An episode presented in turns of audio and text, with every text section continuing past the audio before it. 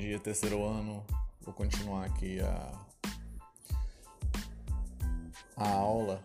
Só vocês devem ter visto, percebido que a, aula anterior ela deu uma parada brusca porque eu, eu montei um slide só, tá? Só que como é conteúdo para duas semanas, que a gente tem pouco tempo, eu quebrei ele no meio, disponibilizei metade antes e agora a continuação, tá? Semana passada a gente falou da formação do, do da sociedade na, na Idade Média, né? O, suas características e como ela funcionou até o seu, o seu ápice. Agora nós vamos começar a falar de quando esse sistema saturou, tá? Mas começou a sua saturação mais ou menos no século XIII, tá? É... Primeiramente, por causa da, das inovações tecnológicas que vão surgindo, moinho hidráulico, arado, é, isso vai aumentar a produção, né? E a alimentação vai ter uma melhor qualidade.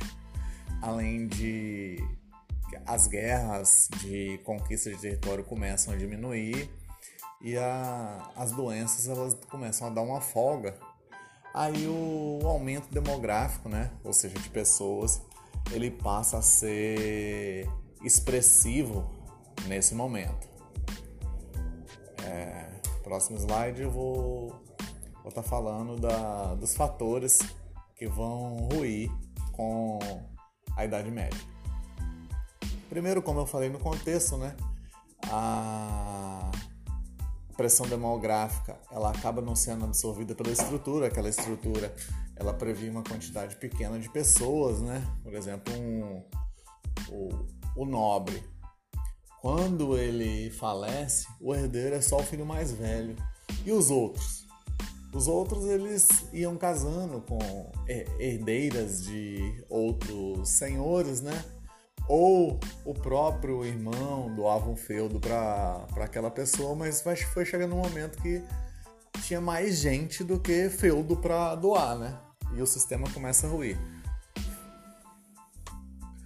É, o comércio começa a, a, a se reaquecer, tá? É, principalmente por grande população que vai saindo do campo. Lembrando que isso não ocorre só com a nobreza, mas com os camponeses também, né? E aquela quantidade de pessoas que está excedente no campo, eles vão migrar para as vilas ou os burgos, né? Que são as futuras cidades que vão estar se formando.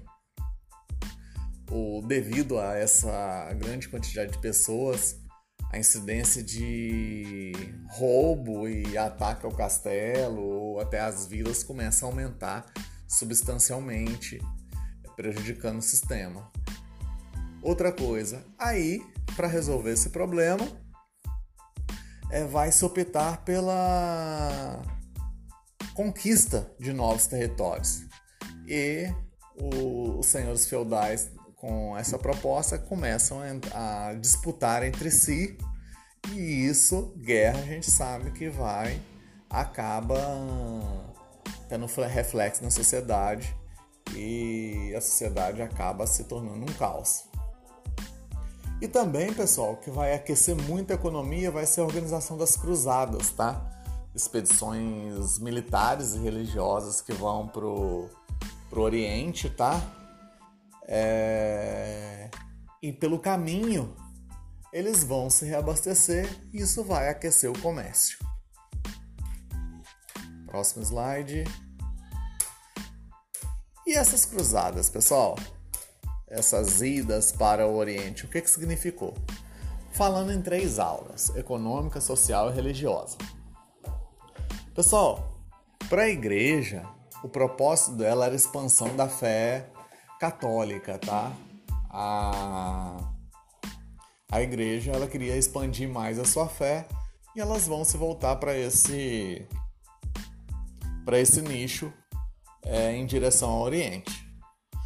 É, para a sociedade, for aquele aumento demográfico em exagero é, acaba sendo aliviado, por quê? Porque as pessoas acabam indo para essa, essa Guerra Santa, né? Eu já vou falar desse termo já já. Acabam indo para essa Guerra Santa e você sabe que grande parte das pessoas que vão para a guerra, o que acontece? Não volta, né, gente? E para a economia, é... isso vai significar um... uma recuperação da Europa cristã com relação à invasão muçulmana, né? Que a gente viu no quando a gente estava falando de islamismo, que os muçulmanos no século VIII ele toma toda a sua região e acabam é, avançando por territórios, principalmente na Península Ibérica. Próximo slide. Pessoal, nós tivemos oito cruzadas, tá? É, as quatro primeiras são as principais. É, depois, se vocês quiserem saber quais são as oito cruzadas, vocês dão uma pesquisada, que vocês acham isso fácil na internet. Mas qual era o objetivo principal dessa, dessas cruzadas? É... Guerra entre cristão e muçulmano, tá? É, os cristãos eles buscam retomar a Terra Santa, tá? Lembrando que é... Jerusalém é onde está a Meca, né? Ou seja, é um polo tanto cristão como muçulmano. E nesse momento vai surgir a ideia de Guerra Santa, apropriação da ideia de Guerra Santa do, do, do próprio mundo islâmico, tá? Os islâmicos desde o século o século 6 eles já estão falando em Guerra Santa e os cristãos vão se apropriar desse termo e vão utilizar com o mesmo significado, porém para a religião cristã. É, ela vai ser mobilizada pelos cavaleiros, né, nobres que vão é, lutar em nome da fé, né, é, para tentar conquistar é, aquele aquele território está no controle de, do, dos muçulmanos. É só detalhe, só que essa essa ação do, dos cruzados acaba sendo um pouco contraditória, né? Porque eles eram muito violentos, eles saqueavam, tanto que muitos burgueses acompanhavam essas cruzadas de olho no saque, tinham pessoas que tinham interesse econômico aí no meio, tá? E ela acaba ficando é, sendo uma guerra religiosa, porém com uma vertente sangrenta e com alguns princípios não cristãos. Isso aí a gente não pode esquecer, tá? No slide seguinte, a como era a ocupação do, do território, tá? Lembrando que o, o vermelho mais claro é a Igreja Católica e o laranja é o, os, o território de ocupação islâmica. Né? O verde escuro da Igreja Ortodoxa, lembrando que os cristãos se dividiram em duas partes, porém conviviam bem entre si. E a, a terceira cruzada, ela vai inicialmente lutar pela reconquista da Península Ibérica. E as consequências disso, pessoal? Pessoal, a única vitória militar que, cruzadas, que as cruzadas tiveram foi na Península Ibérica. O restante das cruzadas, militarmente falando, os europeus foram derrotados. Mas tiveram algumas consequências favoráveis para a Europa. Primeiro, a reabertura do Mediterrâneo, tá? Tanto para navegação como para o comércio. É, Ocidente e Oriente reatam é, o relacionamento que tinha sido rompido é, com a divisão da, da igreja, né? Vai incentivar a decadência do feudalismo, é, principalmente é, diminuindo o poder dos senhores feudais, porque essas cruzadas elas acabavam sendo é, conduzidas pelo, por aqueles suzeranos que tinham mais poder, tá? E, como eu citei, o, influencia na, no fortalecimento da burguesia, tá? Que que nesse momento ela vai estar surgindo, né, como a gente vê no próximo slide, é, devido ao comércio das cruzadas. Os burgueses é, vão ser os mercadores que vão estar na, nos entrepostos comerciais, como eles chamavam as feiras, né? ou até nas rotas do, do, de costume dessas cruzadas. Porém, pessoal, essa, esse trabalho do, dos burgueses, a igreja era contrário, tá? A igreja está repudiando essa burguesia que está surgindo. Por quê? Por causa que ela prezava o lucro, que a igreja chamava de usura, e para eles a usura era um pecado. Pessoal, bora uma pausinha aí pra vocês tomar uma água, tomar um café, dá uma pausa aí e já já.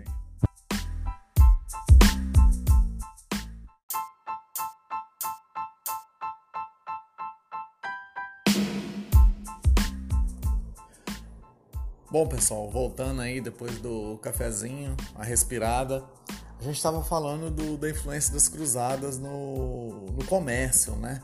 que a volta do comércio vai ser incentivada pelas, pelas cruzadas.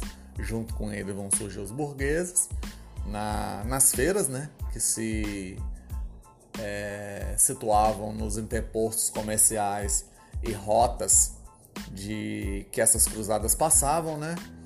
Porém, apesar de ser influenciado pela cruzada, a igreja era contrário por causa da usura. No, na sequência, tem um. A gente pode ver no slide os, as rotas das cruzadas, né, que estão em preto, e as rotas de comércio, que é aquela, as principais rotas de comércio eram aquela em laranja, tá? Entre Gênova e Veneza e os Flanders, né? Na área onde hoje é, a, é grande parte da, da França, tá? Aí seguindo, o, o que, que acontece? Esse comércio que se aquece nas é, pequenas cidades medievais, é, as vilas medievais mais, mais precisamente, é, vão fazer com que elas comecem a crescer e como a gente já citou, né, estava ocorrendo saque naquele momento, aqueles núcleos é, passam a se fortificar com o muro e passa a se chamar burgo. Tá? Por isso o termo burgueses que a gente conhece, que eram pessoas que moravam no burgo. A foto do lado é um o burgo de Ávila, tá? que é preservado lá na, na Itália. Aí, pessoal, o... as cidades no século XV começam a surgir a partir desses burgos, tá? É, primeiro, em função do comércio, né? E também por causa do, desse novo, dessa modalidade que está surgindo, a circulação de moeda começa a ser incentivada principalmente pelos bancos, tá? E até aqueles cambistas, né? Pessoas que trocavam moeda é, e lucravam bastante com isso. Eu até gosto de citar a casa de câmbio hoje que você vai lá comprar dólar, vocês, alunos do terceiro ano, que recebem uma mesada tranquilo, que dá para ir para Disney pelo menos uma ou duas vezes no ano, é, quando vocês vão lá na casa de câmbio trocar, eles cobram um preço para te vender o, dó, o dólar e se soprar, se for lá na casa, eles vão te comprar por um preço bem abaixo do que você comprou deles, né? Ou seja, o câmbio dá muito lucro. É, na sequência, a gente vai ver a consequência do, do surgimento dessas, dessas cidades, tá? É, primeiramente, os feudos vão, começam a ficar isolados, tá? É, as pessoas começam a comercializar nas cidades e começam a deixar os feudos para lá. Esses camponeses que estão nesses feudos isolados começam a se revoltar no campo porque é, aquelas trocas que eles costumam fazer é, acabam é, sendo perdendo sentido, né? E eles não têm mais como sobreviver sem da forma que eles sobreviviam, né? Acabam surgindo rotas comerciais, como a gente viu no mapa anteriormente, né? Novas oportunidades, né, gente? De, de trabalho, de ganhar dinheiro, de sobreviver. A monetarização, ou seja, a circulação de moeda, ela volta, né? A moeda praticamente ela quase não era usada na, na época feudal, já no século XV, ainda na época feudal, ela volta a ser utilizada. E, gente, o que, que acontece com o acúmulo de pessoas no mesmo local? Epidemia, né, gente? A gente está vendo um, um, exemplo agora de para evitar uma epidemia, o que, que eles estão fazendo? Separando as pessoas, porque pessoas próximas transmitem doença. É, isso é normal, tá? Não significa que. É... Então a gente não pode mais é, se unir, não. É só em casos isolados. Mas naquela época eles não sabiam disso, não. Então eles estão sempre, sempre amontoados. E era amontoado mesmo, tá? E seguindo para o próximo slide, pessoal, esses fatores eles vão vão chegar numa crise do sistema feudal. Por quê? A, a terra, devido àquele monte de gente, começa a ser explorada demais e o desgaste da terra é, deixa a terra infértil, né? Por causa da exploração predatória, né?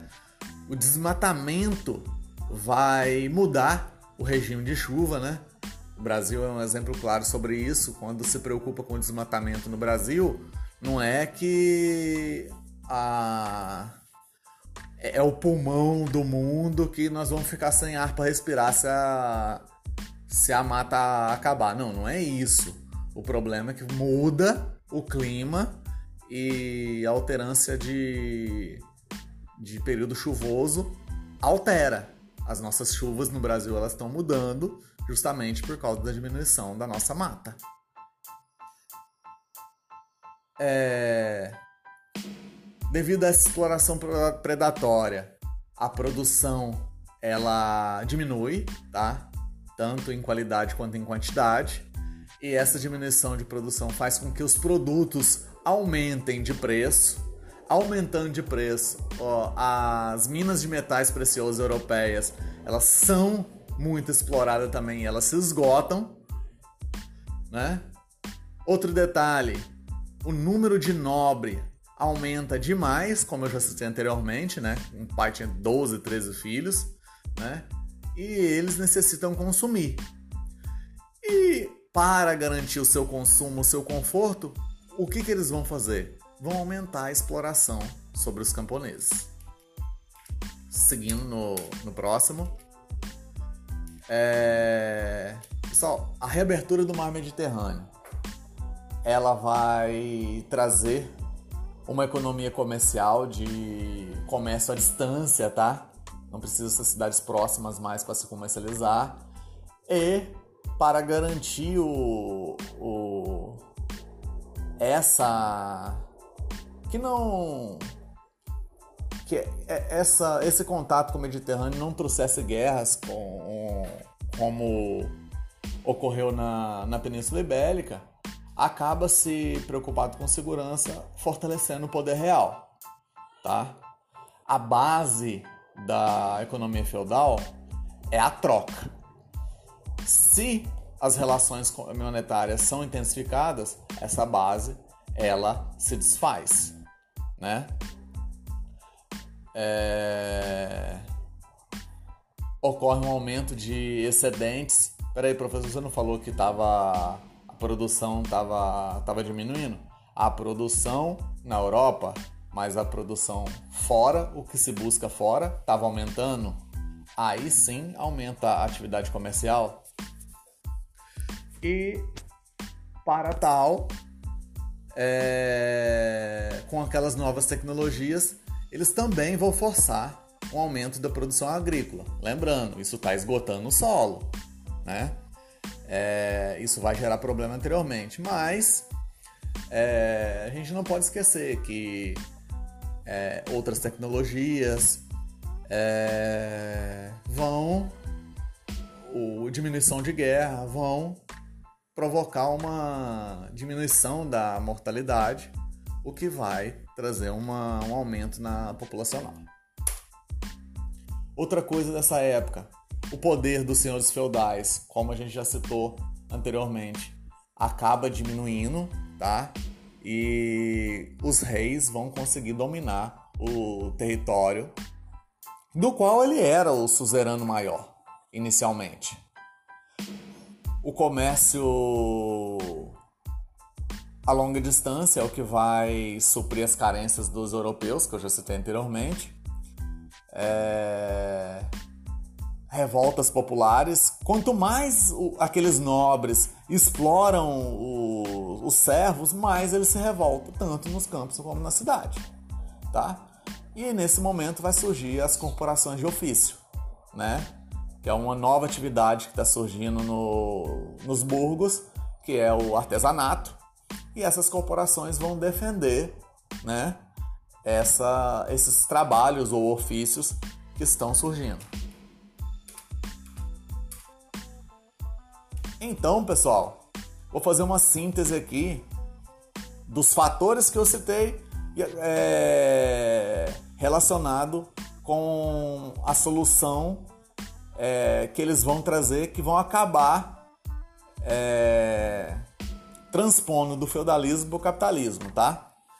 Crise agrária. Eles vão buscar novas áreas produtoras, né? Lembrando das colônias. Crise demográfica. Eles começam a dominar é, populações não europeias. Exemplo, colônias, né?